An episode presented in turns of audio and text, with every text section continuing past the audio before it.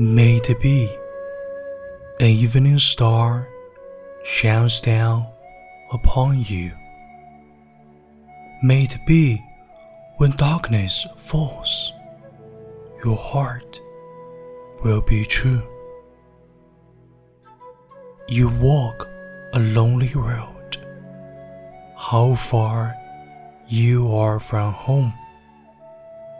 Darkness has come Believe, and you will find your way. Darkness has fallen. A promise lives within you now. May it be the shadow's call will fly away. May it be your journey on to light the day.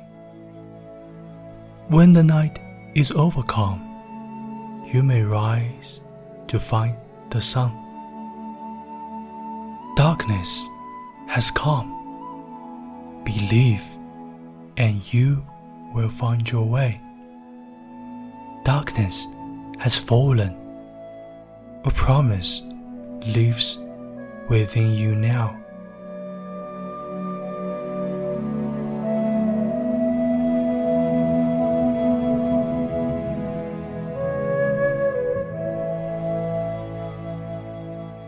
大家好，我是永清，这里是为你读英语美文。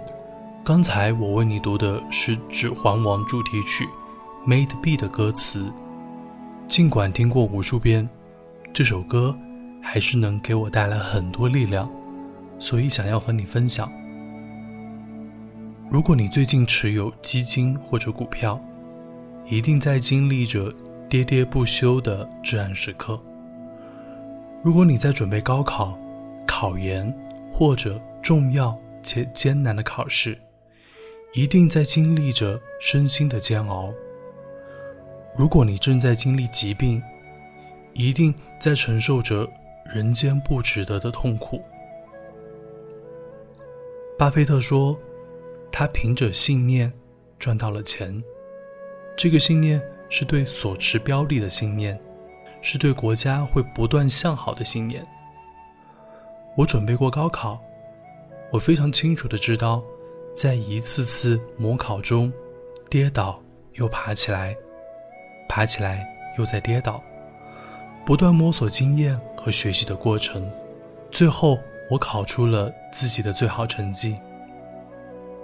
我经历过流感，也经历过急性阑尾炎，非常清楚的知道。病来如山倒的痛苦，最后经过医生的精心治疗，疾病结束，我更加懂得了平常和健康的可贵。当我们身处痛苦之中，就好像 Frodo 在摧毁魔戒的路上，经历了重重困难和折磨，我们也会和 Frodo 一样，会害怕。会退缩，会想要放弃，但正如 Sam 对 Frodo 说的：“I know it's all wrong.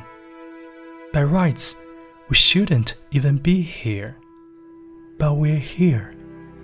It's like in the great stories, Mr. Frodo, the ones that really mattered, full of darkness and danger they were and sometimes you didn't want to know the end.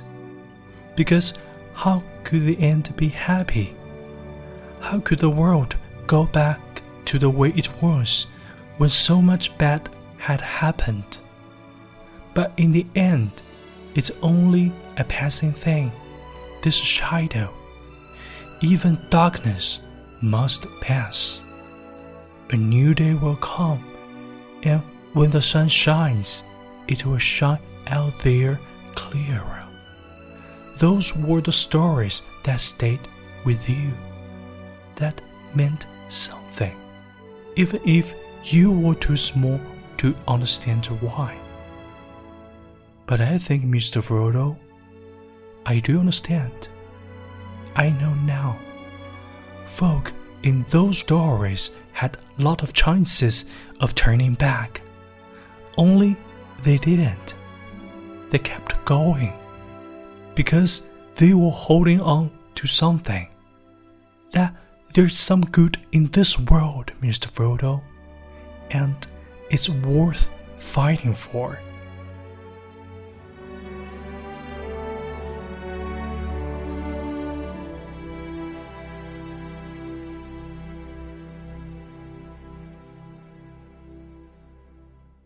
愿我们心中的信念，如暮色之星，照耀着我们，坚持下去。相信黑夜终将过去，黎明终会到来。